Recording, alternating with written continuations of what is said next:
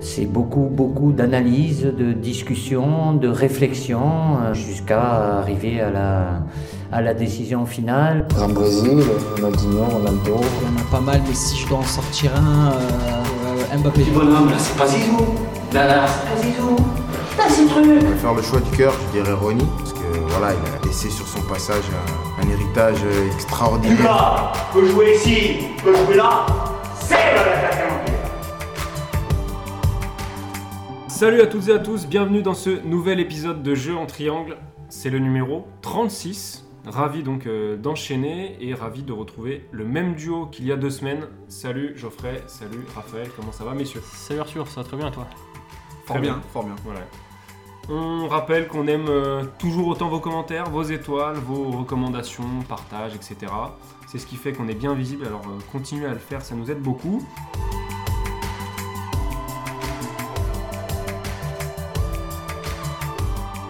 On perd pas de temps et on engage le sujet du jour. Alors pour être transparent, ça fait un petit moment qu'on voulait trouver euh, quand même un moyen de parler de Neymar. Donc on a cherché des joueurs euh, bah, aussi difficiles que lui à classer dans l'échelle du football mondial et, et l'histoire du foot mondial.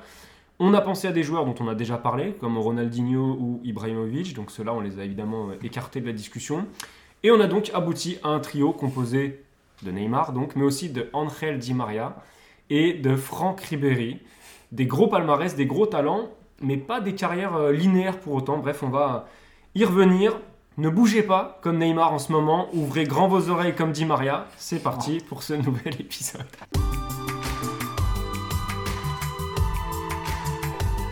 Ça attaque Ah, direct le est- physique, ouais. elle est limite. Ça les border. Ça attaque le physique, on sent que je suis à court de même. 36 épisodes, on a beau avoir fait une pause. euh, Rendez-vous chez les grosses têtes euh, vendredi après-midi. On lance donc l'échauffement. Allez, cette fois, euh, je te laisse te lancer, Geoffrey, pour ton échauffement. Euh, Dis Maria. Di Maria, tout à fait. Di Maria que j'ai eu la, la chance euh, de voir pas mal euh, évoluer en, en direct au stade, euh, puisque je- j'ai pas mal suivi le PSG sur, euh, sur les années où il, était, où il était au club. Et en fait, il y a pas mal de matchs euh, auxquels j'ai pu assister où Di Maria m'a vraiment marqué par le fait qu'il était capable de, de, porter l'équipe sur son dos. Il y a pas mal de buts, surtout marquants. Euh, alors, l'é- l'évidence, c'est de parler de, PSG Barcelone euh, 2017, le, le match aller, euh, le huitième de finale à la Ligue des Champions, euh, avant la fameuse remontada au retour, euh, où tu gagnes 4-0. Et Di Maria est monstrueux. Euh, il met un doublé, un premier but sur coup franc et un deuxième euh, où il va chercher une lucarne euh, un peu sur sa spéciale enroulée, lucarne opposée. Mais en fait, quand, quand j'y réfléchis, il y a énormément de buts qui me viennent en tête. Il y a le, un, but de l'égalisation contre Naples à la dernière minute.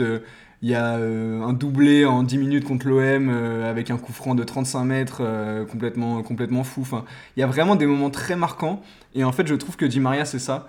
C'est la force et la capacité à marquer très fort les esprits, soit parce qu'il le fait dans des grands moments, soit parce qu'il met des buts avec un, esthétisme euh, très relevé. Et donc du coup, euh, moi, ce qui m'a marqué dans ce que j'ai vu de Di Maria en vrai, c'est ça, c'est cette capacité à transmettre des émotions, soit dans des grands matchs, soit parce que la note artistique est à un très très haut niveau. Euh, bon, en parlant de notes artistiques, j'aurais pas mal de, choses à dire sur Neymar pour mon échauffement également. Je vais juste revenir sur son arrivée à Paris. Euh, je crois que j'avais abordé mon échauffement Ibrahimovic à l'époque euh, de la même manière, en, vous parlant de, de la sensation que j'avais euh, que j'avais eue après la signature d'Ibra à Paris. C'est quelque chose d'assez impressionnant. Et alors là, on est passé au step supérieur, où vraiment là, j'ai écarté l'idée de OL, PSG, il n'y avait plus de supporterisme de club. J'étais juste chauvin devant ce moment, trop content que Neymar arrive en France. C'était un truc de fou pour un spectateur de foot, parce que c'est à l'époque une rockstar, c'est l'un des trois meilleurs joueurs du monde. C'est, euh, on a, on a tendance peut-être à oublier un peu le joueur qu'il était au moment où il débarque à Paris, mais c'est vraiment une des références.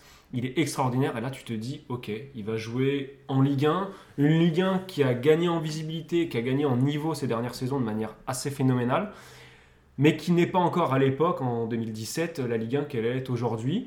Et donc ça reste quand même une, quelque chose d'un peu anormal, surtout que tout le monde lui, lui destinait euh, d'autres clubs, enfin on pensait pas à Paris euh, pour un départ de Neymar au début. Et donc voilà, c'est un moment assez fort, c'est arrivé avec évidemment euh, le PSG qui met les petits plats dans les grands. Moment très très fort, voilà. Alors moi, pour parler de Franck Ribéry, je vais remonter à l'été 2004. Donc euh, ça date un petit peu. Euh, à l'époque, bon, il n'y a pas d'accès euh, récurrent à Internet. Moi, chez moi, il n'y a, pas d'abonnement payant pour regarder les matchs de foot. Mon rapport à la Ligue 1, il est par les résumés de téléfoot du dimanche matin. Et à ce moment-là, donc moi, je, regarde ça religieusement tous les dimanches pour, pour, voir les résultats et les buts.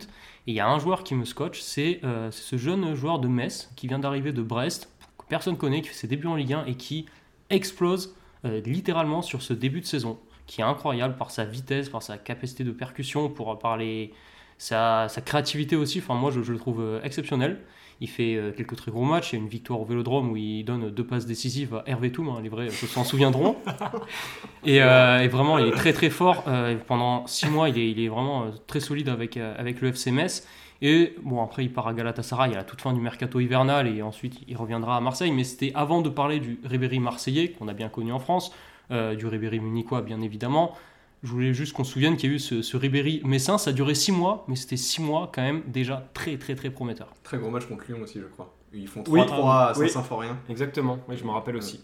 C'est bah, D'ailleurs, je pense que moi, c'est mon premier souvenir de, Ribéry, d'ailleurs.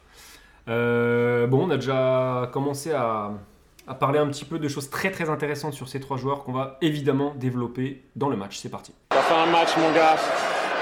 Un match de chez match, on appelle ça. On attaque par euh, ordre alphabétique avec Angel Di Maria, euh, évidemment toujours en activité. Il a 35 ans, l'Argentin, il vient de s'offrir une Coupe du Monde, on en a parlé dans l'épisode précédent. 1m80, je vous résume rapidement son parcours. Rosario Central, Benfica entre 2007 et 2010, c'est là où il découvre euh, l'Europe, le football européen. Le Real Madrid pour 4 saisons jusqu'en 2014. Manchester United pour une saison très laborieuse en 2014-2015. Et puis le PSG durant 7 ans, 2015-2022. Et donc depuis l'été dernier, il est à la Juve. Alors là, actuellement, à l'heure où on enregistre, il est blessé. Il n'a pas joué le dernier match de la Juve, mais il est sur euh, une première partie de saison et demie très intéressante avec la Juve, notamment en Ligue Europa récemment où il s'est euh, mis en évidence contre Nantes. On a du très bon Di Maria actuellement. Bon, c'est l'angle du, sujet du jour. Euh, comment on classe ces joueurs-là? Alors je vous pose la question brute comme ça. Comment est-ce que vous, vous classez Di Maria dans, déjà dans le gratin du foot actuel et peut-être qu'après, euh, un peu plus loin dans l'épisode, on parlera dans le gratin du foot euh, historique peut-être, mais comment, je trouve que c'est un joueur particulièrement difficile à classer Di Maria. Oui, euh, tu as tout à fait raison, c'est vraiment quelqu'un qui qu'on a du mal à, situer. Et moi, je me suis penché sur, sur un classement qui permet de savoir, même s'il a ses défauts, quelle place on donne à des individus dans, dans le football, c'est le classement du Ballon d'Or. Son meilleur classement à Di Maria, c'est en 2014, c'est dixième. Et euh, bon, pour moi, clairement, c'est, ça en dit long sur, euh, sur le manque de reconnaissance euh, dont il pâtit. Parce que si on compare ce classement-là avec son palmarès, on a, tu l'as pas encore égrené Arthur, mais je sais que tu as, dû, tu as, dû, travailler ça et il a fallu prendre beaucoup de notes. Il a un palmarès extrêmement important, que ce soit en club et surtout en sélection. En sélection, c'est simple, il a absolument tout gagné, sauf la Coupe des Confédérations, mais il a pas eu la chance de, de la disputer contrairement à Neymar. Et euh, c'est en fait quelqu'un qui a gagné partout où il est passé, où il a été très bon partout où il est passé. Et euh, bon, on reparlera de ses qualités, mais il a un niveau technique euh, largement, largement au-dessus de la moyenne. Et pourtant, il n'a jamais été le joueur phare dans les équipes dans lesquelles il a joué. Et c'est ce qui fait qu'à mon avis, il souffre de ce manque de reconnaissance. Ce qui rend l'analyse de la carrière de Di Maria difficile, à mon sens, c'est l'irrégularité. Mais de toute façon, c'est un peu le sujet de, du jour, c'est l'irrégularité. et en fait, il a très rarement survoler une saison euh, sur, sur, la continuité. Par contre, comme je l'ai dit, c'est un homme de grands moments mhm. et du coup, il a marqué très très fort énormément de grands moments du football des dix dernières années. Euh, la finale de la dernière Coupe du Monde, évidemment. Euh, la finale de la Copa América l'année d'avant, où il est l'unique buteur de la finale. la finale de la Ligue des Champions 2014, qui mhm. marque en jouant enfin oui, il marque pas, mais euh, qu'il marque de son empreinte en jouant dans un rôle de milieu relayeur euh, dans lequel il avait été reconverti par, euh, par Ancelotti à ce moment-là. Ça montre aussi l'étendue de la palette du joueur. voilà, il y a ces trois moments qui... l'unique but de la finale des JO 2008. Exactement. De la même manière qu'il marque en finale de la Copa América, le même piqué. Incroyable. D'ailleurs, c'est un peu son spécial, le, le, piqué qu'on a vu beaucoup avec, avec Paris. Voilà, c'est quelqu'un qui a marqué vraiment des grands moments, des moments forts de, de, l'histoire du foot ces dernières années, euh, de, son empreinte. Et ça, en fait, c'est quelque chose euh, qui, bah, qui est pas donné à tout le monde et qui dénote d'un caractère, euh, d'un côté match winner euh, qui, qui fait la marque des grands. Et c'est là où je trouve en effet qu'il est un peu sous-coté, en tout cas sous-évalué aujourd'hui. C'est que c'est un très grand joueur parce que c'est un homme de grands matchs. Et les joueurs qui sont dans les grands matchs, c'est les grands, c'est les grands hommes en fait, c'est les grands hommes du foot. Effectivement, il y a cette, euh, il y a ce fossé entre son importance dans les grands matchs et la lumière qu'il a pu prendre. Euh, au Real, il était dans l'ombre de, évidemment de CR7. Euh, on n'oublie pas qu'il a reculé d'un cran après l'arrivée de, comme tu as commencé à le dire, de, de Gareth Bale au Real.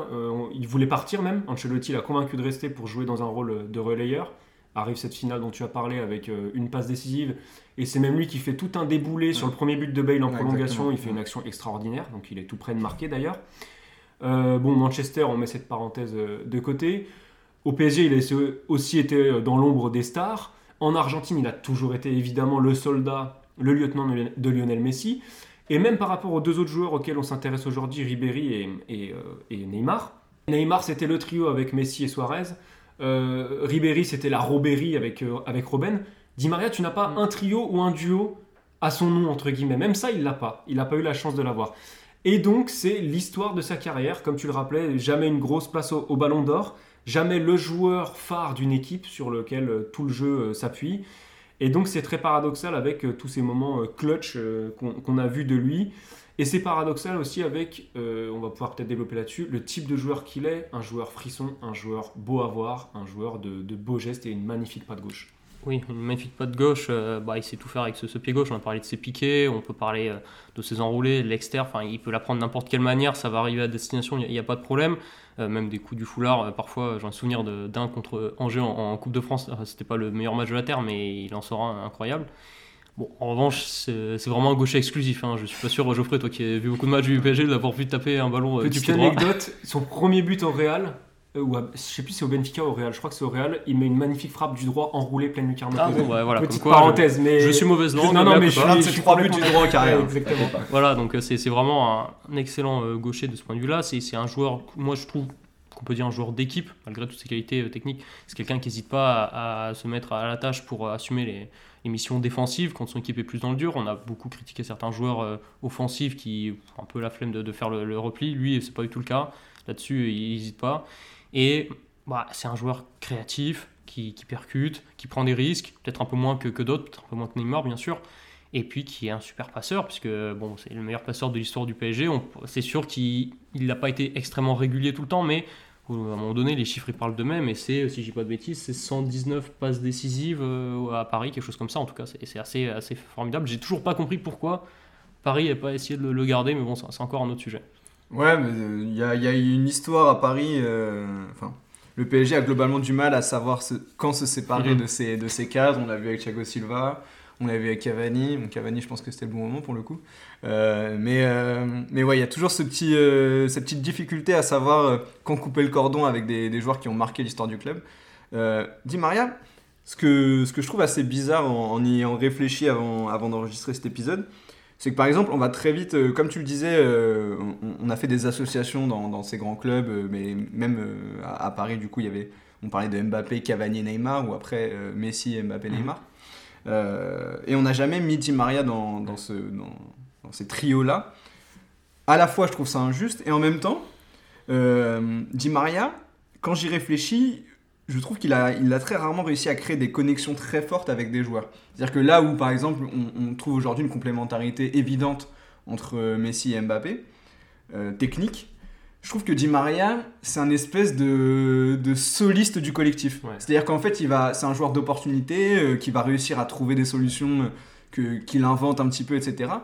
Mais par exemple, il n'a pas réussi à développer une super complémentarité technique avec Mbappé ou avec Neymar. C'était un peu. euh, il se mettait euh, là sur son côté droit. Il est quand même. C'est quand même un vrai joueur de côté. C'est un joueur qui, qui vient un peu moins dans les petits espaces, échanger dans, dans des petits périmètres. Donc du coup, je trouve que ça, ça, ça, pâtit- enfin, ça joue aussi sur, sur son image peut-être un petit peu, un petit peu bizarre ou, euh, ou qui, qui ne lui rend pas justice.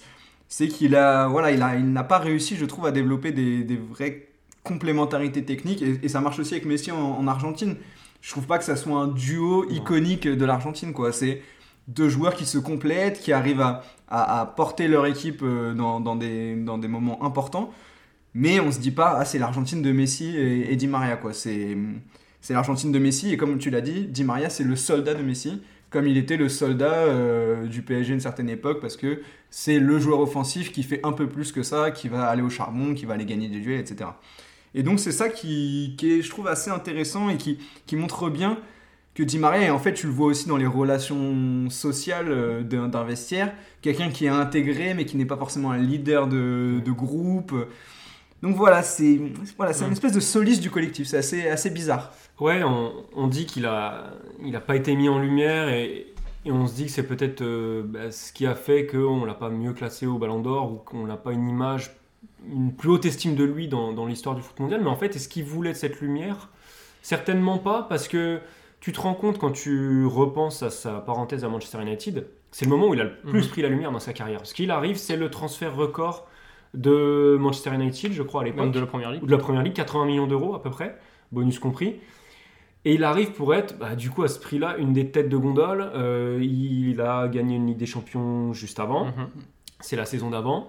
Euh, il a été performant, décisif dans cette Ligue des Champions. Donc il arrive vraiment en tête de gondole euh, dans un Manchester United où c'est une équipe, je me suis repenché sur des compositions d'époque. À l'époque, c'est bizarre. Hein. T'as Marcos Rojo derrière, t'as Blind qui joue arrière gauche. euh, C'est hein, c'est une équipe vraiment bizarre. Ventral, ça se passe pas bien du tout euh, avec Di Maria, c'est ce qui va créer notamment son départ.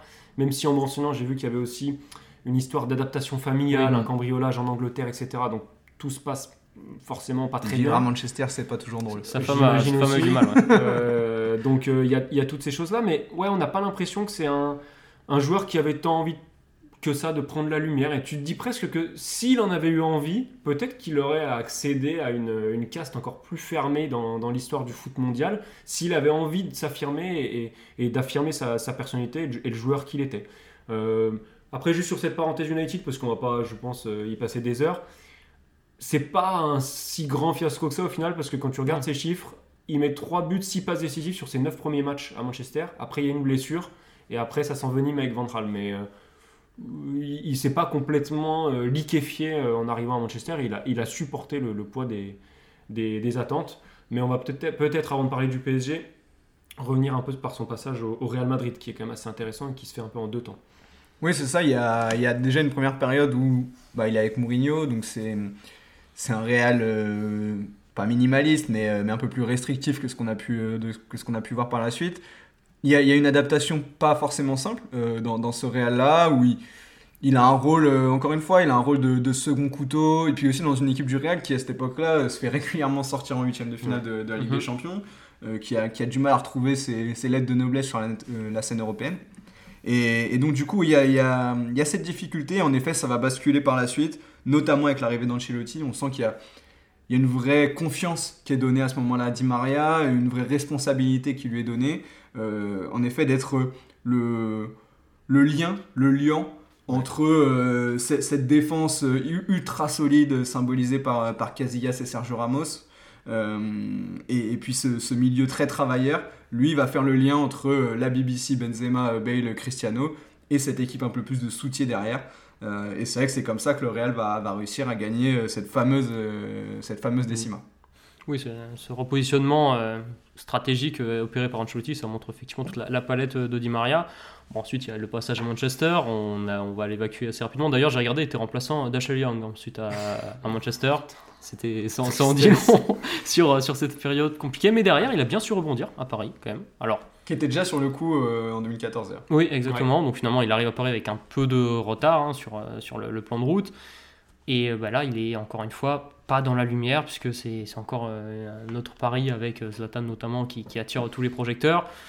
Geoffrey sera mieux, euh, sera mieux pardon, placé que moi pour parler de son adaptation et euh, enfin surtout de, de la place qu'il a eu dans ce collectif-là. Moi, je- de mémoire, euh, il, il s'adapte quand même assez vite. Euh, il, y a, des matchs assez, assez majeurs, notamment dans les grands matchs, comme, comme d'habitude avec lui. Il y a des périodes de moins bien, il n'est pas toujours très régulier, mais je trouve que c'est quand même un joueur qui a su se rendre euh, indispensable dans, dans ce collectif-là. Euh, et finalement, je me demande si le seul grand, grand, grand match de sa carrière euh, qu'il ait loupé, c'est peut-être pas la, la finale de 2020, encore, je suis peut-être un peu sévère. Bah non, non, c'est clairement un match où il pèse assez peu. Il a une occasion sur une frappe du droit, justement, euh, qui, qui passe au-dessus. C'est vrai qu'il pèse assez peu sur ce match. Et, et oui, c'est probablement euh, la, la finale où il, la, grande finale sur laquelle il est le, moins influent. mais, mais pour revenir sur ses débuts à Paris, c'est vrai que c'est c'est un peu le chaînon manquant à ce moment-là. Euh, avec Cavani et Ibrahimovic, on cherche un petit peu ce joueur euh, qui est capable à la fois de, les abreuver et puis de travailler pour le collectif. À une époque, c'est plus euh, Lucas Moura qui accompagne mm. ce duo. Et c'est vrai que bon, il a, il a beaucoup de qualités, mais il a aussi ses limites, Lucas. Mm. Et, donc, du coup, Di Maria, ça, ça, se passe plutôt pas mal. Et d'ailleurs, pour moi, c'est la meilleure saison du PSG de QSI. En Ligue 1, c'est une boucherie absolue le PSG est champion euh, le 13 mars, je crois, euh, avec son 9-0 à 3. Et euh, en Ligue des Champions, tu sors Chelsea de manière très solide en gagnant les deux matchs. Et tu finis par cette histoire, enfin ce, quart de finale un peu bizarre contre City, après l'histoire du périscope d'Orient. Enfin, en gros, la, saison part un peu en sucette, mais pour le coup, c'est pas du tout de la faute de Di Maria. Et au contraire, je trouve que c'est vraiment. Il, est le, truc en plus qui permet au PSG de, de, débloquer un niveau supplémentaire. Et je pense que si Paris, le Paris de Blanc doit avoir des regrets un, un moment sur, euh, le fait de ne pas être allé plus loin que les quarts de finale en Ligue des Champions, c'est vraiment sur cette saison-là où ce PSG, euh, je le trouvais ultra équilibré, ultra performant et avec énormément de, solutions euh, pour venir à bout de ses adversaires. J'étais en train de me demander, mais du coup j'ai vérifié euh, pendant que tu t'exprimais. C'était bien Monaco son premier match avec, euh, avec le PSG. Son premier match passe à dit, Il rentre en fin de match. J'avais un, je sais pas pourquoi j'avais un fort souvenir de son entrée parce que j'avais eu l'impression qu'il avait tout de suite marqué les esprits. Effectivement, il y a une passe décisive. Mm. Et si je ne dis pas de bêtises, cette première saison à Paris, c'est sa meilleure saison statistique. Euh, où toute compétition confondue, il a 15 buts, 25 passes décisives. De toute façon, on doit mettre 120 buts dans la saison. Franchement, on roule sur tout le monde. Et, et, tu évoquais déjà le côté passeur, mais c'est vrai que 251 passes en tout en carrière euh, décisive, en 700 matchs. 700 euh, matchs, c'est aussi une stat intéressante parce que c'est un joueur, on parle d'irrégularité. Les deux autres, ils ont été plombés par les blessures, on va y revenir. Mm Dimara, c'est pas le cas. Il n'y a jamais eu de blessure longue. Blessure longue, pardon. Il y a souvent des petits pépins ou ou des choses comme ça, mais euh, mais il n'y a jamais de blessure très très longue. Il a 73 matchs manqués sur, euh, en blessure sur carrière. Euh, sur carrière. Sur blessure, pour blessure. En carrière. je vais y arriver. ça fait même pas une moyenne de 5 par saison, quoi. Donc c'est quand même pas, pas énorme. C'est pas ce qu'il a plombé en tout cas. Ce que je trouve fort, moi, il y avait un point sur lequel je voulais revenir. C'est qu'on a parlé de tous ces moments où il a été et qui, et qui l'ont porté, qui, ont, qui ont donné une autre dimension à sa carrière. Mais avant ça, et surtout en Argentine, il y a quand même une sorte de malédiction qui le, qui le mhm. suit avec toute une génération, avec Messi. Euh, mondial 2014 et cette défaite en finale, lui il est blessé en finale alors qu'il fait un très bon mondial. Je crois que c'est lui qui les qualifie en quart ou en demi, je sais plus. Il marque contre la, Suisse déjà, ouais, toute fin de Voilà, exactement. Et, il se pète après, il peut pas jouer la finale. Il se blesse lors des deux Copa América que l'Argentine va perdre en finale contre le Chili, deux de suite. Euh, ça, c'est vraiment des traumatismes en Argentine et même en club, il vit les remontadas du PSG subi par le PSG. Tout ça, il faut quand même s'en relever et je trouve c'est d'autant plus fort d'avoir été aussi important dans des moments forts euh, ensuite. Et voilà, c'est un, point que je voulais euh, aborder quand même sur Di Maria. Est-ce que vous vouliez aborder d'autres choses, Non, c'est bon? Eh bien, on va enchaîner sur un autre euh, Parisien actuel, Neymar Junior.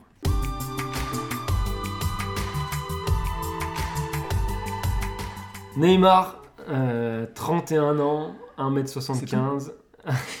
Son visage en fait 40. On commence fort là.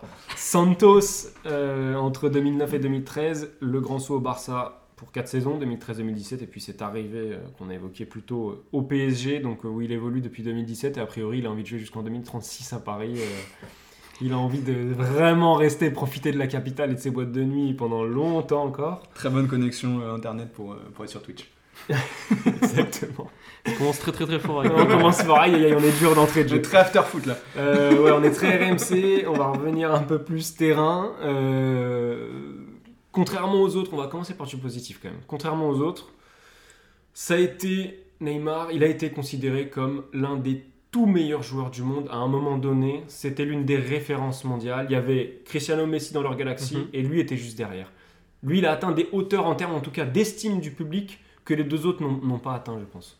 Très clairement, quand, il fait cette saison 2014-2015 euh, au Barça, où ils vont chercher la Ligue des Champions à ce moment-là, je pense que il est peut-être pas encore à son, prime, mais il est plus loin du tout. Parce que moi, ce, ce que je me suis dit quand j'ai vu ce nom émerger un peu plus tôt, donc euh, il y a quelques années, euh, je me suis dit, bon, c'est encore, c'est un Brésilien très talentueux. Bon, on en a connu un paquet qui sont venus en Europe, ils sont plus ou moins cassés les dents, qui ont mis longtemps à s'adapter. Lui, il arrive au Barça et finalement il, s'adapte assez vite à ce jeu-là. Alors c'est un, football qui lui convient tout à fait évidemment hein, et ça se passe très bien. Il y a une très bonne connexion avec Messi, avec Suarez aussi ensuite. Et euh, donc il est, vraiment euh, fabuleux euh, au Barça. La saison 2016-2017, euh, elle est un peu plus compliquée à titre individuel, mais c'est quand même un acteur majeur de la remontada. Et, euh, et ensuite, bon, bah, il y, a- ce départ à Paris qui montre toute l'importance qu'il a. Et à ce moment-là, en 2017, il est encore euh, à, son sommet. Je veux dire, il n'est pas du tout sur la pente descendante. En tout cas, on ne pense pas à ce moment-là qu'il est sur le déclin, loin de là. Et c'est ce qui fait que son arrivée à Paris est encore plus euh, gigantesque et suivie. Bah, il arrive, il a 25 ans. Comme tu dis, Raph, c'est même l'acteur majeur de la, remontada. Sans, lui et sans Monsieur Aitekin, il n'y a jamais de remontada. Ça, ça n'arrive pas. Et c'est d'ailleurs, euh, je sais pas, pas souvenir qu'il ait vraiment évoqué ce sujet. euh, mais à l'époque, c'est ce qu'on avait dit un peu, c'est que on a glorifié Messi après la remontada avec euh, la fameuse photo avec le club barcelonais et tout. Et Neymar avait un peu mal vécu d'avoir été considéré comme un second rôle de ce match, alors que c'était vraiment l'acteur principal de ce moment et qu'il avait envie d'avoir son équipe, d'être le franchise player, comme on dirait en NBA. Et c'est un peu pour ça qu'il avait euh, opté pour, pour le projet parisien. Je sais pas euh, quelle est la part de vérité ou de fantasme il a quand même dit que c'était son plus beau souvenir en carrière quand il portait le maillot du PSG, ça avait créé une certaine polémique. Ouais, bah, ça, c'est la, la finesse euh, de la communication euh, de l'ami. Mais, euh, mais en tout cas, oui, quand il arrive, il a 25 ans, il est en pleine force de l'âge et il est en plein prime euh, technique. Euh, c'est clairement. euh, c'est un joueur euh, qui, pour le coup, les, les deux autres ont pu le faire, mais avec plus de, de manière plus ponctuelle. Neymar, il, pou- il peut, et d'ailleurs c'est encore le cas aujourd'hui, puisqu'il a par exemple une très bonne première Mhm. partie de saison, il est capable de prendre le jeu à son compte et de porter son équipe tout seul. Euh, mais, mais vraiment, vraiment tout seul. Faire des décalages monstrueux, d'avoir une qualité technique mais exceptionnelle, une vision du jeu folle, euh, capacité à mettre des buts incroyables. Enfin voilà, pour Neymar sait tout faire avec un ballon, sait tout faire sur un terrain, euh, fait des choses magnifiques. Vraiment, avoir joué, c'est- quand il est dans un, dans un bon mood, bien physiquement, etc., il est, euh, c'est splendide. Et donc, du coup, euh, oui, cette arrivée-là à Paris, ça doit être le début de quelque chose. Et en fait, finalement, euh, ça n'a été que euh, une litanie de, de contre-coups, de blessures, euh, de, de polémiques, d'embrouilles. Enfin voilà, c'est une énorme frustration par rapport à l'attente que ça avait suscité euh, au moment de l'arrivée. Je pense en fait qu'il vient pas à Paris pour les bonnes raisons. On va peut-être l'évoquer après. Je voulais quand même continuer sur le positif parce qu'on aura pas mal de choses à décharger ensuite. Euh, je, je veux pas en faire trop. J'ai vraiment réfléchi à cette phrase-là, mais je pense vraiment que Neymar à son top niveau. Je suis pas sûr d'avoir déjà vu un joueur plus beau avoir joué que ce Neymar-là. Je pense, je vraiment, il y a eu des artistes. On va pas parler de Zidane, euh, De Bruyne que j'adore et que j'avais comparé à Zidane dans un épisode. Je m'étais bien fait. À juste à juste titre. Euh, Il y a plein de joueurs magnifiques. On vient de parler de Di Maria, qui est vraiment un joueur que j'adore aussi. Mais Neymar, je pense pas. Le Neymar affûté en jambes, etc. Je pense que c'est le plus beau joueur que j'ai vu. Et les premiers souvenirs de son arrivée à Paris, ce déplacement au Roudourou, maillot jaune à Guingamp, et, et les matchs qui suivent, Je compte Toulouse. je pense, je, je pense qu'à l'époque, on n'a on a jamais vu, on n'a rien vu de tel en France, en. Ligue 1. Jamais Non, ça s'est vu. Un, un joueur aussi fort, jamais ça s'est vu. dinguerie absolue. C'est ce Neymar-là, et même on va revenir un petit peu plus en avant au Barça, avec sa coupe de cheveux là, euh, folle, euh, qui, je sais pas, je sais pas combien de kilos de moins il faisait, peut-être 5-10, j'en sais rien, j'ai- En tout cas, j'exagère. le visage, euh, c'est Le impressionnant. visage, ah, enfin, c'est vraiment deux, deux personnes différentes. Oh, ce Neymar-là est, est exceptionnel. Il est élastique. Il, fait des trucs que personne ne fait. Il a des angles de passe. Et c'est rare d'être aussi fascinant dans les choix de finition que dans les choix de passe, dans les décisives que dans les buts. Tout est fascinant, tout est beau. Ses coups de pied arrêtés, son allure, sa gestuelle, il n'y a rien acheté dans ce Neymar-là en fait. Oui, tu parlais de ce, match contre Toulouse. C'est son premier match au Parc des Princes. Moi, j'y étais en, en parcage visiteur et il met deux buts, dont un absolument euh, fabuleux à la fin. Euh, oui, on comprend qu'il y, a un- il y a un phénomène qui vient d'arriver en Il Ligue 1. tire un corner improbable et Oui, Kurzawa oui, qui met C'est n'importe quoi. C'était du total football ce match sur la fin.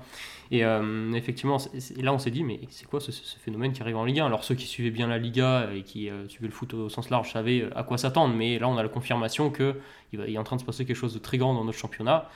Et oui, comme vous l'avez très bien dit euh, juste avant, quand il décide euh, d'être en forme, quand, quand, il est en forme et en pleine possession de ses moyens et qu'il est décidé à, prendre un match à, son compte et de faire la différence, il peut le faire. C'est en termes techniques et en termes de cette faculté à, créer des différences énormes. Il peut le faire, certains ne peuvent pas. Je pense Di Maria c'est plus compliqué. Euh, Ribéry, on en parlera plus tard, il y a moins de références de ce point de vue-là. Lui, euh, lui euh, il, est, il, est, capable de faire basculer un match et il a fait, il a essayé de le faire en sélection, ça a parfois été plus compliqué aussi. Mais c'est aussi pour ça qu'il a toujours eu une énorme pression sur les épaules aussi, euh, parce qu'on savait que c'est le genre de, joueur qui peut faire basculer une rencontre à lui tout seul. Après, on, a beaucoup critiqué, et à juste titre, euh, sur la répétition de ses blessures, sur sa prise de poids, sur son hygiène de vie, et c'est complètement normal. Et, il, il, a nourri ce débat-là en, en, passant des, des périodes de non-disponibilité au Brésil pour aller au carnaval ou à l'anniversaire de sa sœur, en faisant des soirées pour son anniversaire sponsorisées par Red Bull. Enfin voilà, il y a il, a sa part de responsabilité, évidemment. Après, c'est un joueur et un homme qui a aussi pas mal joué de malchance. Sa première blessure avec Paris, c'est un truc un peu bizarre contre Strasbourg en Coupe de France, où en gros, il, provoque un peu, euh, c'est Zemzemi, je crois. Il le provoque un peu parce que, euh, voilà, il fait un petit geste devant lui et tout, et puis Zemzemi a une mauvaise réaction, il lui met un gros taquet, et au final, le, pied tourne, et il se fait une blessure relativement grave sur un, truc complètement anodin. Et euh, cette malchance, elle n'est pas arrivée qu'à Paris. avec le Brésil, par exemple, il se blesse. prend. Mhm. Il se blesse contre la Colombie en 2014 ah sur la Coupe du Monde à domicile. Il se fait, voilà, il se prend un attentat. C'est le Costa Rica. Non, c'est la Colombie. Contre la Colombie en quart de finale. Ouais. Ah oui, autant pour moi. Et il se prend un énorme coup dans le oh, dos. C'est un attentat. Et euh, il sort quand même en, fauteuil roulant du stade. Euh, et donc du coup, il peut pas jouer euh, la demi, la fameuse demi contre l'Allemagne.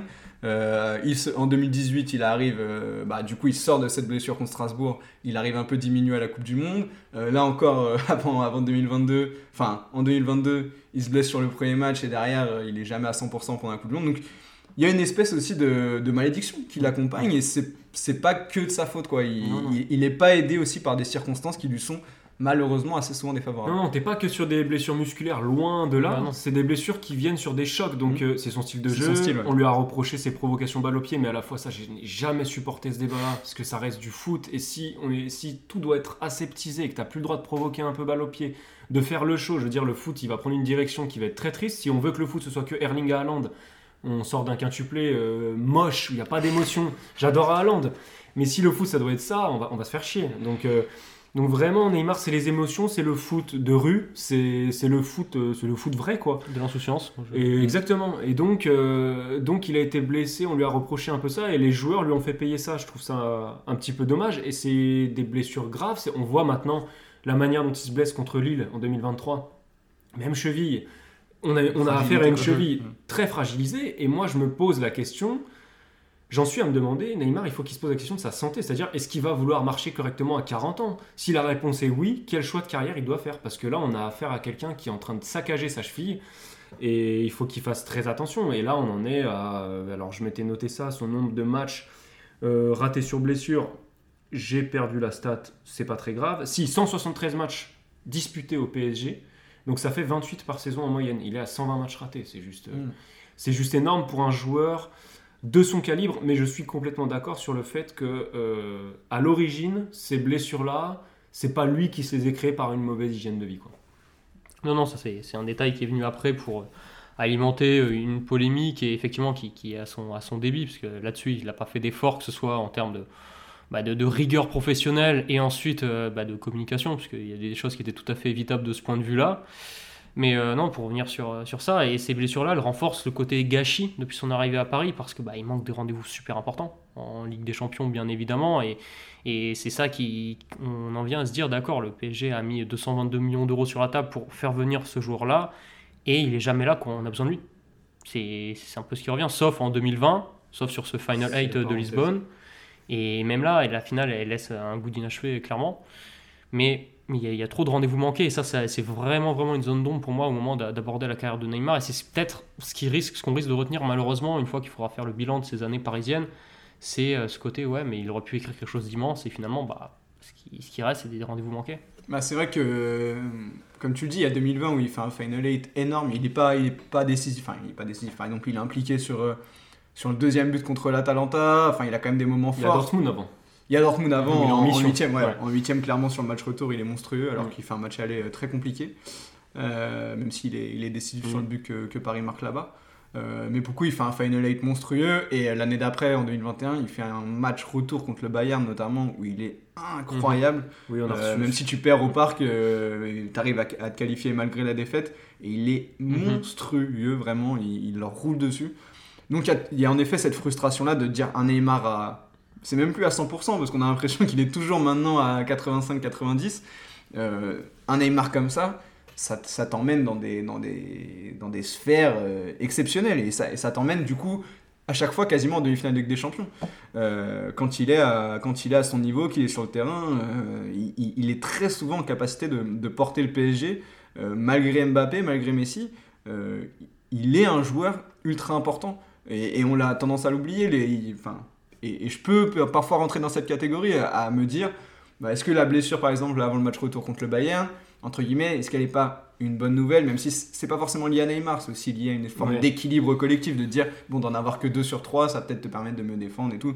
Au final, tu te rends bien compte qu'il te manque un truc Mm. quand il est pas là. Il te manque cette capacité. On parlait avec Di Maria de faire le lien avec la BBC au Real. Bah là, c'est pareil. C'est le mec qui va venir chercher les ballons un peu plus bas, euh, être en capacité d'éliminer un peu, de casser des lignes et de trouver euh, Mbappé et Messi.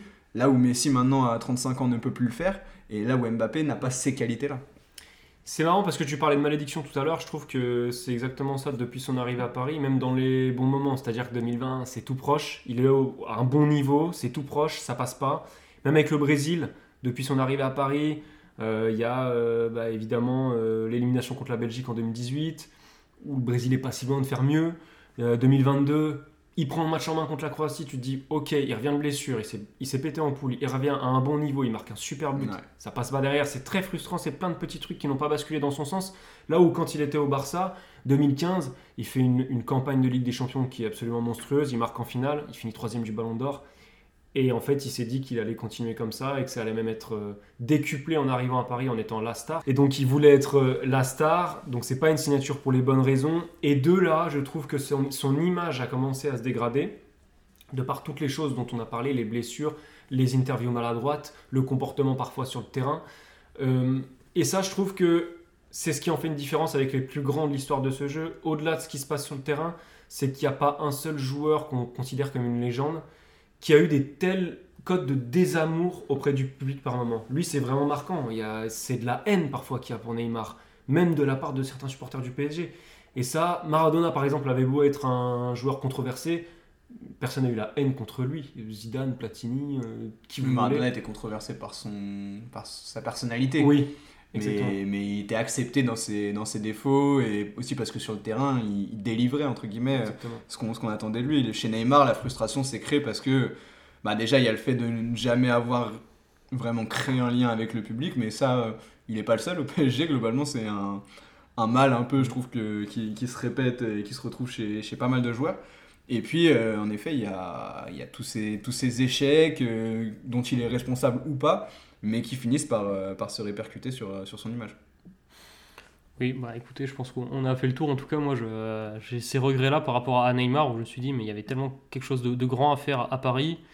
Et, euh, et comme, comme je disais tout à l'heure, on a l'impression que malheureusement, euh, je ne sais pas s'il va vraiment jouer jusqu'en 2027. En tout cas, euh, dans ce cas-là, si chaque année ça se répète, chaque année il fait un super début de saison. En tout cas, là, moi, sur ce début de saison-là, je me suis dit, mais on a peut-être retrouvé le Neymar Prime tous, hein, ouais. avec cette maturité en plus qu'il a maintenant, euh, c'était très très fort, vraiment. Et en fait, bah non, il y a, donc y a un énorme échec qui lui a foutu un coup au moral avec la, Coupe du Monde avec le Brésil. Et derrière, il y a cette blessure et on repart sur un rendez-vous manqué en Ligue des Champions. Si c'est pareil tous les ans, euh, ça va, c'est ça aussi qui crée de la lassitude et de l'agacement chez beaucoup de supporters parisiens. C'est ce côté, bon, bah, l'histoire se répète, il n'est pas là et, on continue. Et, puis après, on ne sait pas trop où est-ce qu'il pourrait aller euh, hors de Paris. Bon, c'est encore notre sujet, mais, mais bon. Mais ouais, bah, juste pour vraiment conclure, c'est ces stats le, le limite le plus frustrant. Parce que tu regardes ses chiffres à Paris 173 matchs, 118 buts, 77 passes décisives. Le gars, ça veut dire que quand il joue, il est performant. Donc, Mhm. euh, bon, c'est voilà, un. C'est peut-être fort de parler de gâchis, mais pas tant que ça pour un transfert à 220 millions d'euros. au moins un et- rendez-vous manqué. Ouais, Mhm. au moins ça. Euh, bon voilà, il y aurait encore plein de choses à dire sur Neymar, mais on va, on va retourner côté français quand même. On, on va aller s'intéresser à Franck Ribéry.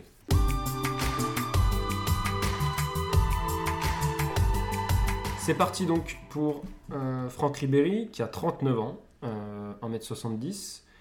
Alors c'est un parcours euh, sur lequel on va revenir euh, beaucoup moins linéaire ou en tout cas euh, beaucoup moins, euh, c'est beaucoup moins la norme ce qu'il a fait Ribéry. Boulogne, Alès, Brest, ça c'est le début de sa carrière en CFA nationale. Ensuite il découvre la Ligue 1 à Metz pour euh, une demi-saison. Ensuite il termine cette saison-là à Galatasaray. Parcours complètement improbable au début en 2004-2005. Ensuite il y a ces deux saisons à l'OM entre 2005 et 2007. 12 saisons au Bayern Munich entre 2007 et 2019, la Fiorentina pendant deux ans aussi, euh, 2019-2021, et il termine sa carrière à la Saler- Salernitana. Euh, il a annoncé sa fin de carrière en octobre dernier, si je dis pas de bêtises. Mhm. Maintenant, il est adjoint de Paolo Souza euh, du côté de la Salernitana, donc il veut se reconvertir en tant qu'entraîneur. Bon, on va, on va directement revenir sur ce parcours quand même, qui est... En fait, au-delà même qu'il explose un petit peu plus tard que les autres au plus haut niveau, parce que je trouve que c'est pas si tard que ça finalement. Il y a une espèce de croyance autour de Ribéry qui aurait commencé sa carrière à 25 ans, mais c'est pas ça non, Non. plus. C'est ce côté, alors, National Ligue 1, ok, mais la parenthèse à Galatasaray, ensuite il revient pour exploser à l'OM, c'est c'est complètement fou ce parcours. Ah, Sur le papier, euh, c'est incongru qu'on en vienne à comparer euh, Ribéry avec euh, Neymar et Di Maria. Quoi. Et je trouve que le début de, le début de son parcours le symbolise bien. C'est quelqu'un qui, euh, qui comme, euh, comme d'autres joueurs de, cette génération, euh, en effet, est un produit du national, qui, s'est- qui a été un peu baladé, on va dire, dans les, centres de formation parce qu'il ne correspondait pas aux, critères qu'on recherchait à cette époque-là. La, formation française a évolué au fil des années, mais là on était vraiment sur, sur des profils euh, différents de, de ce que pouvait proposer euh, Ribéry. Euh, Valbuena par exemple a connu un peu les mêmes, les mêmes soucis dans un, dans un profil un peu similaire. Et donc euh, oui, c'est, ce, ce début de carrière est, est complètement insensé. Je pense que le départ à Galatasaray est lié aussi à des considérations euh, culturelles, euh, où il avait envie de... c'est quelqu'un qui s'est converti euh, à l'islam, donc voilà, ça, ça a certainement joué à ce moment-là dans, dans son choix. Euh, il en est vite revenu parce que sportivement, il a, il a pas trouvé ce qui lui Il convenait. était plus payé. Ouais, et puis en plus, compliqué. en plus, c'était un moment où, où Galatasaray était en, en grande difficulté financière. Et, euh, et c'est vrai que ça a créé cette espèce de. En fait, c'est vrai que quand il arrive à l'OM, il- t'as l'impression de redécouvrir quelqu'un. Et ça, ça renforce euh, cette espèce de- d'explosion marseillaise qui va culminer jusqu'à sa convocation à, la Coupe du Monde 2006 qui, qui vient un peu de nulle part. Quoi. Euh, le mec se retrouve adoubé par Zidane alors que euh, six mois avant, personne n'aurait imaginé qu'il soit euh, titula- encore moins titulaire euh, à la Coupe du Monde 2006. Oui, c'est vrai que son, a- son arrivée dans le groupe France juste avant cette Coupe du Monde, elle surprend beaucoup de monde. Alors, si on a bien suivi la saison de l'OM, c'est c'est pas si, euh, si étonnant que ça, parce que c'est vrai qu'il fait une très très grosse saison euh, là-bas. Mais euh, il s'adapte super vite aussi à- en équipe de France. Et euh, moi, je me souviens d'une équipe qui était euh, parfois un petit peu euh, monorhythmique, euh, même carrément parfois, euh, qui jouait sur un train de sénateur. Lui, c'était le détonateur. Il s'est très vite imposé comme ça, comme le joueur. Tu savais que s'il prenait le ballon, il allait se passer quelque chose. C'est lui qui allait faire avancer le bloc. C'est lui qui allait créer des, situations, qui allait ouvrir des brèches dans la défense adverse. Et dans cette équipe-là, qui était, euh, comme disait, avec une moyenne d'âge importante, où bon, Raymond Domenech, sa priorité, c'était pas forcément le déséquilibre, hein, loin de là. C'est un euphémisme de dire ça, je pense. C'était vraiment le joueur qui a très vite su euh, s'intégrer et apporter sa plus-value, vraiment. Et c'est pour ça que Zidane l'a doublé aussi, parce que voilà, et avec son insouciance, son envie de. C'est vraiment quelqu'un qui, un peu comme Neymar de ce point de vue-là, est très insouciant et dans sa volonté de, jouer, c'est un mec qui adore jouer au foot, tout simplement. Il se pose pas plus de questions que ça. Et il a, vraiment su euh, là conquérir beaucoup de monde. Et puis il y a la Coupe du Monde qui arrive derrière, où là, bon, bah, il bascule dans une autre dimension. C'est que l'insouciance, pour le coup, il bon, on en va en parler, mais il l'a trop vite perdu presque en, en Mm. équipe de France. Mm. Et en, en fait, on n'a jamais retrouvé, euh, même si c'est normal, parce qu'il il a changé de statut après 2006, avec euh, justement la retraite de Zidane et, et le départ d'autres cadres, il a pris une place différente. Mais cette insouciance de 2006, où pour le coup, il faisait énormément de choses avec une spontanéité incroyable et, et beaucoup de prise de risque, bah derrière, on n'a jamais retrouvé ce Ribéry-là en équipe de France. Et en fait, son climax, c'est c'est les trois premiers mois de sa carrière internationale. Ouais. Bah, il y a ce France-Mexique là, où on le découvre en en équipe de France. C'est- Je crois que c'est contre le Mexique, un amical. euh, C'est possible. Juste avant la Coupe du Monde. Moi, j'ai j'ai un fort souvenir. euh, Je vérifierai euh, juste après. Là. Ouais, j'ai Je pas, suis- le- j'ai pas le Je Mexique. suis en tête, presque sûr que c'est un match amical contre le Mexique assez peu de temps avant. C'est pas Costa Rica Costa Rica, peut-être. Ah ouais Mm, je Bon, je vérifierai Costa après. Rica à Lens. Je vérifierai après, mais, euh, mais il y a, Non, bref, il y a c'est un match avant 2010, amical où il impressionne, et évidemment ce, ce France-Espagne. Effectivement, tu as l'impression d'un joueur qui, qui joue sans réfléchir, c'est un feu follet, là où T'as l'impression qu'il réfléchissait quand il jouait un peu plus tard, euh, mais effectivement, on va en reparler. Son parcours en équipe de France, effectivement, t'as euh, la. J'allais dire la cerise avant le gâteau, mais la suite, c'est- pas vraiment un gâteau, hein, c'est un, C'est un petit digeste, beurre- C'est hein. un petit C'est un beurre, euh, c'est un peu fade. C'est que tu commences par cette Coupe du Monde, tu vas en finale. Cette finale-là peut faire changer sa carrière. Et finalement, la suite de son parcours en bleu fait qu'on va avoir du mal à le mettre au niveau des autres, euh, au niveau des plus grands, parce que derrière il se passe plus rien, il y a des déceptions, voire des fiascos en 2010. Et quand tu vois sa carrière en club au Bayern, sur laquelle on va revenir euh, juste après, si tu ajoutes à ça une énorme carrière en sélection, euh, là ça commence à être très sérieux sur le papier. Mais malheureusement pour lui, tout s'éteint derrière en équipe de France, il y a des polémiques. À la fois, même dans des périodes difficiles, ça reste un des joueurs performants et qui déçoit pas trop, même sur certaines compétitions difficiles, je trouve.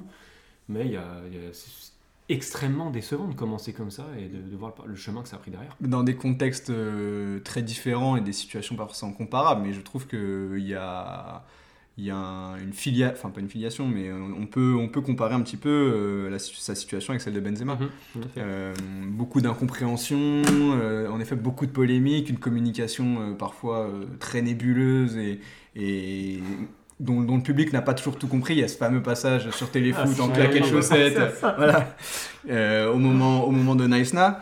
Euh, mais il y a aussi, euh, dans un, pareil, dans quelque chose de comparable avec Benzema, cet avant-coup du monde 2014 où il se blesse euh, Mhm. au dos de souvenirs, euh, forfait, pas forfait, il vient, il vient pas, finalement il est pas, enfin il, euh, Deschamps fait le choix de pas le prendre, Ribéry se plaint un peu qu'on l'ait écarté un peu trop vite, Euh, et puis voilà, c'est, puis c'est la fin, on le reverra plus en équipe de France derrière, donc, donc ouais c'est assez, je trouve qu'il y a une vraie comparaison entre, entre ces deux carrières internationales.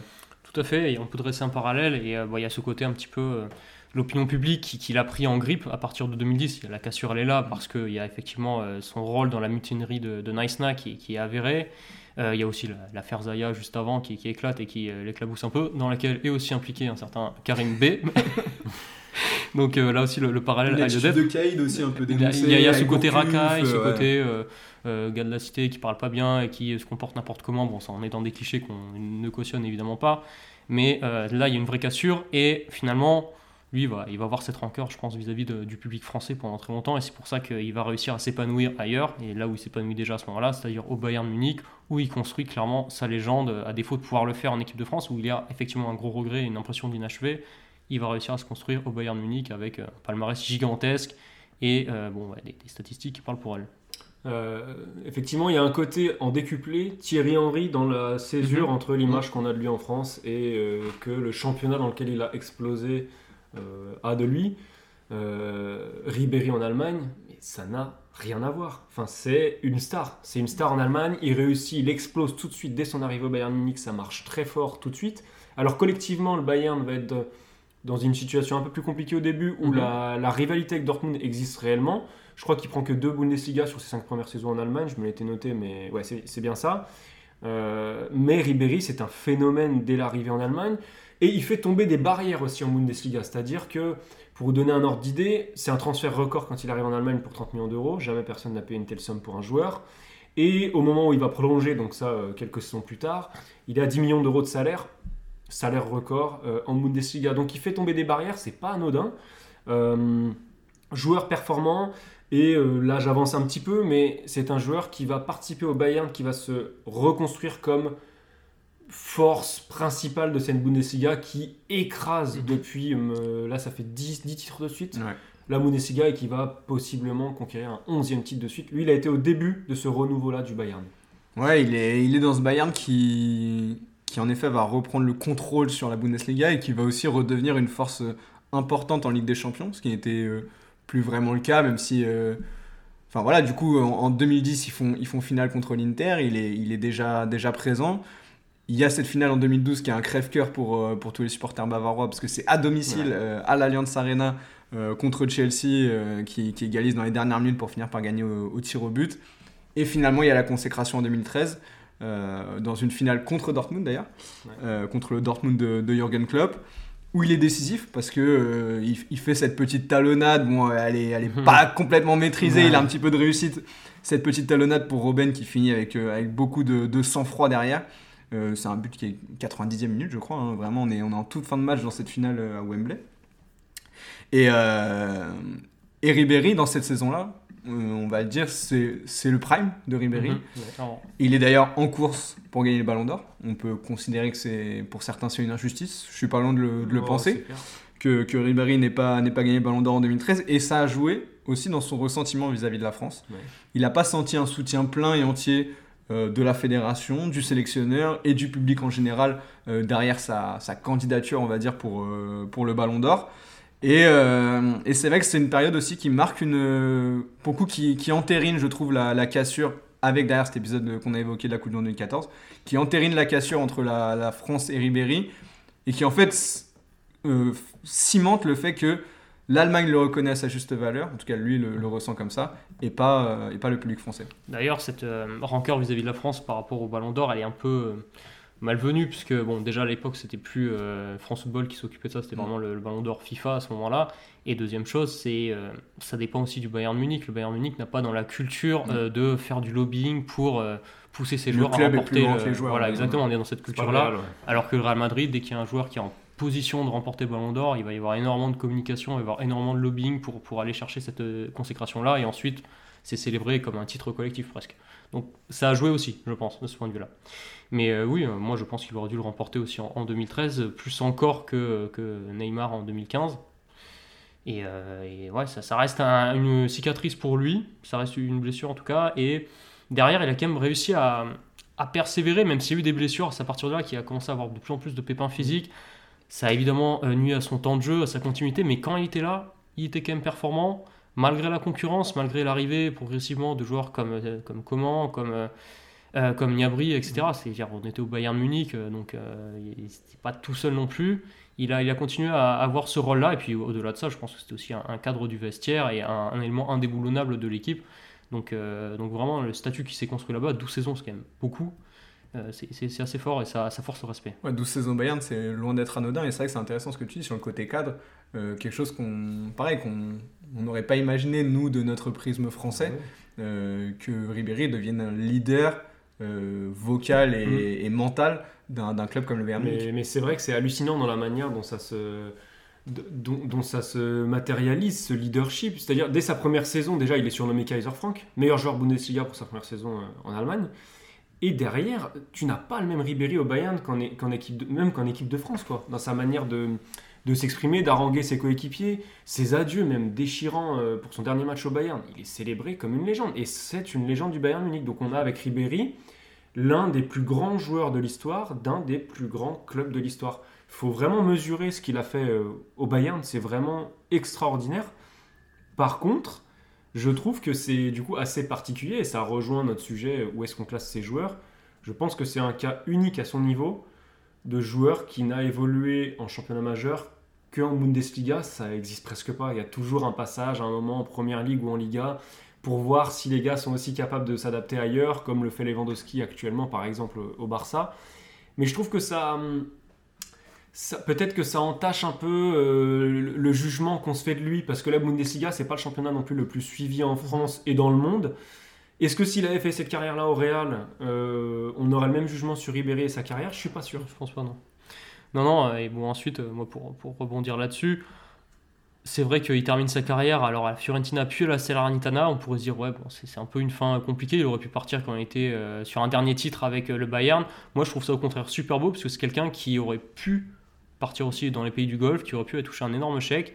Il a voulu rester performant jusqu'au bout dans des clubs de- de- des meilleurs championnats européens jusqu'au bout. Donc il a découvert la Serie A sur le tard et il ne pouvait pas évidemment légitimement espérer remporter un titre, que ce soit à la, Viola ou derrière à la Salernitana. Mais il y a eu cette volonté quand même de pousser le curseur jusqu'au maximum, jusqu'au bout du bout de 39 ans, c'est quand même énorme, même s'il a très peu joué sur la fin. Mais et euh, de rester donc dans un, dans un top championnat, de voir jusqu'où il pouvait jouer parce que c'est un amoureux du, du foot, comme je le disais tout à l'heure, et qui voulait rester compétitif un maximum et pas aller toucher un gros chèque pour, pour dis- disputer un championnat de, de moindre envergure.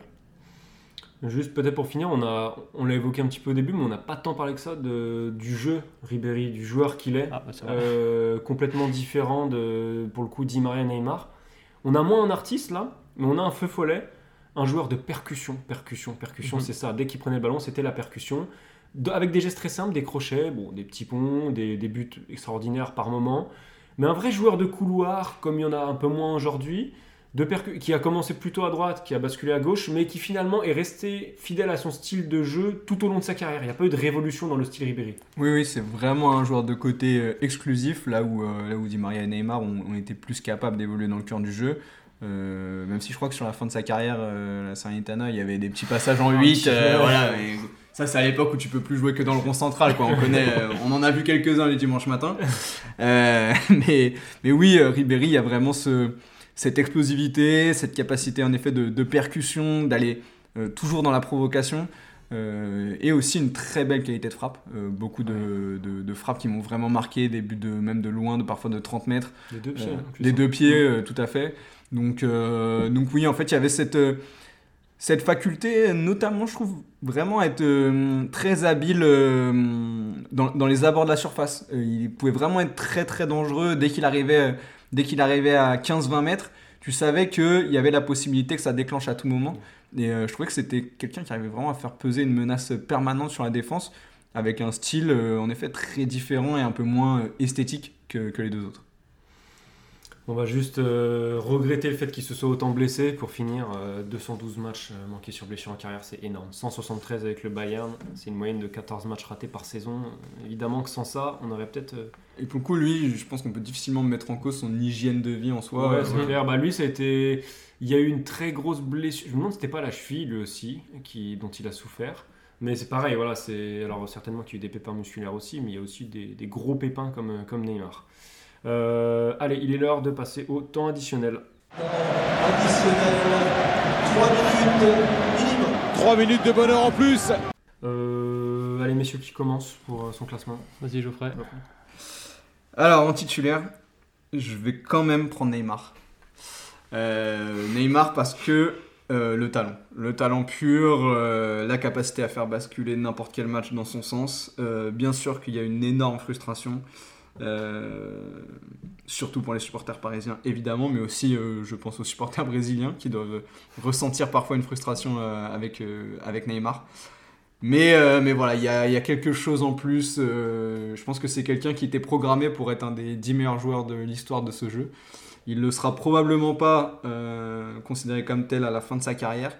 Mais, mais voilà, il y a, y a une émotion, il y a des choses avec le ballon qu'on voit peut-être euh, deux, trois fois dans une décennie. Donc du coup, euh, je, le prends quand même en titulaire. En remplaçant évidemment André Di Maria. Euh, un amour inconditionnel pour André, d'abord parce que c'est un gaucher. Donc il y, a quelque chose de particulier chez lui. Et puis voilà, comme on l'a dit, sa capacité à être décisif dans les très grands matchs.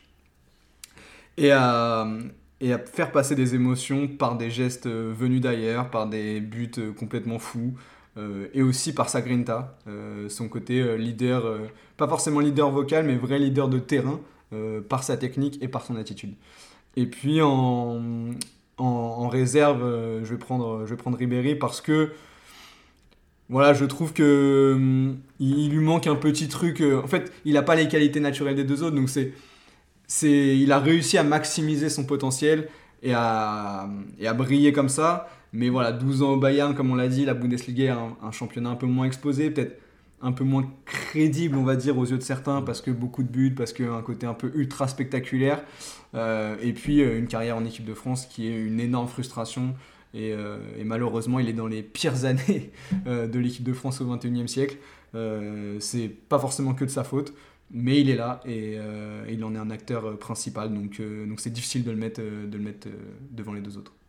Bon, je pensais pas qu'on aurait deux fois le même classement, mais j'ai le même que toi, Geoffrey. Euh, Neymar en titulaire pour, euh, pour deux choses, mais qui n'en sont qu'une en fait. Déjà, pour éviter d'être trop dans l'analyse de l'instant avec lui, et même si l'instant, ça fait quand même plusieurs saisons qui durent avec Neymar, mais se rappeler à tout prix du joueur qu'il était au Barça, euh, du joueur frisson qu'il est. Moi, ce Neymar-là, encore une fois, je le mets au-dessus de tout le monde je dis pas qu'il est meilleur qu'un tel ou un autre, mais je le préfère à Messi, je le préfère même à Messi à son meilleur niveau, je le préfère à Ronaldo à son meilleur niveau, je le préfère à presque tout le monde. C'est vraiment un joueur unique et il symbolise ce que c'est que le foot quand il veut bien jouer au foot et se concentrer que là-dessus. En remplaçant, je mets Di Maria Je sais, en fait, par rapport aux arguments que je vais donner là, je sais même pas pourquoi je mets remplaçant, parce que je voulais pas te spoiler avant l'émission Geoffrey, mais je te disais, j'arrive pas à comprendre ce qui le sépare des plus grands joueurs de l'histoire Di Maria, parce qu'il a le talent et le côté frisson, le palmarès, et surtout l'importance et l'impact dans ses moments forts, dans ses grandes finales. Il a tout, il coche toutes les cases. Et je trouve pas que ce soit un joueur si irrégulier que ça par rapport aux deux autres. Il n'a pas de saison de gros trous. Il n'a pas tant de blessures que ça par rapport aux autres. Bref, qu'est-ce qui lui manque? Eh ben, Il lui manque un peu de lumière, et c'est ce qu'on disait. Lui n'a peut-être pas voulu la prendre. Donc pour moi, c'est tout ce qui sépare Di Maria vraiment des plus grands de l'histoire de ce jeu, parce qu'il est juste extraordinaire. Et au placard Ribéry, un peu moins ma cam, entre guillemets, un peu moins mon style de joueur, Ribéry, il m'a un peu moins fait vibrer. J'ai vérifié, c'était bien contre le Mexique, son premier match euh, avec l'équipe de France, il rentre un quart d'heure en match amical. Je me rappelle de ces débuts-là où il y avait beaucoup de fraîcheur, j'avais beaucoup aimé Ribéry à ce moment-là. Ensuite, ça s'est un petit peu éteint, cette flamme que, que j'avais pour lui. Et petit détail, mais euh, je vais vraiment chercher la petite bête, il est peut-être un peu moins malléable selon les coachs, Franck Ribéry.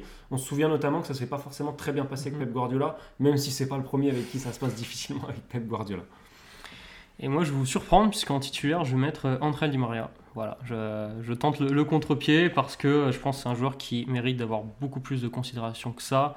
Euh, il mérite d'être bien mieux reconnu. Euh, je valorise son palmarès XXL. Je valorise surtout le fait que dans les grands matchs, il est présent. Et ça, c'est ce qu'on attend aussi des, immenses joueurs. Il sait l'être, il sait être, comme on dit, protagoniste dans ce genre de rendez-vous. Et ça, c'est super, super important et c'est ce qu'on retiendra à la fin. Ensuite, je mets Neymar remplaçant, bon, pour son talent absolument génialissime, supérieur à celui des deux autres. Et euh, bah, pour euh, tout ce qu'il a fait, pour ses prestations mémorables, pour ses, matchs qu'il peut illuminer par sa seule présence et par, euh, par ce qu'il sait faire avec le ballon. Donc ça, c'est quand même assez fou. Et vous en avez suffisamment bien parlé. Juste, moi, ce que je regrette, c'est qu'il y a cette image, cette idée de gâchis qu'on n'arrive pas à gommer ces, dernières années. ça devient vraiment dommageable. Et c'est vraiment une grosse frustration. Et en remplaçant, je mets Franck Ribéry immense respect pour sa carrière, immense respect pour tout ce qu'il a fait au Bayern. Je suis convaincu qu'il aurait dû gagner ce ballon d'or en 2013, moi aussi, là il n'y a pas photo. Mais voilà, c'est un petit cran en dessous des deux autres sur, sur ce qu'il a apporté quand même. Et, et puis il y a bien sûr cette tâche noire en équipe de France où c'était parti pour être quelque chose de super fort. Et finalement, il y a, il y a vraiment beaucoup de, de déceptions là aussi. Et l'affaire a mal tourné. Bon, on a mis les artistes en avant dans ce classement. Euh, dites-nous si vous êtes d'accord avec nous. N'hésitez pas à nous envoyer des messages, à partager, à, mettre les notes comme d'habitude. Merci encore une fois de nous avoir écoutés. Merci à vous deux, Raph, Geoffrey, pour votre présence et vos interventions de qualité. Et puis on se retrouve très rapidement pour un nouvel épisode. Ciao. À la prochaine. Salut tout le monde.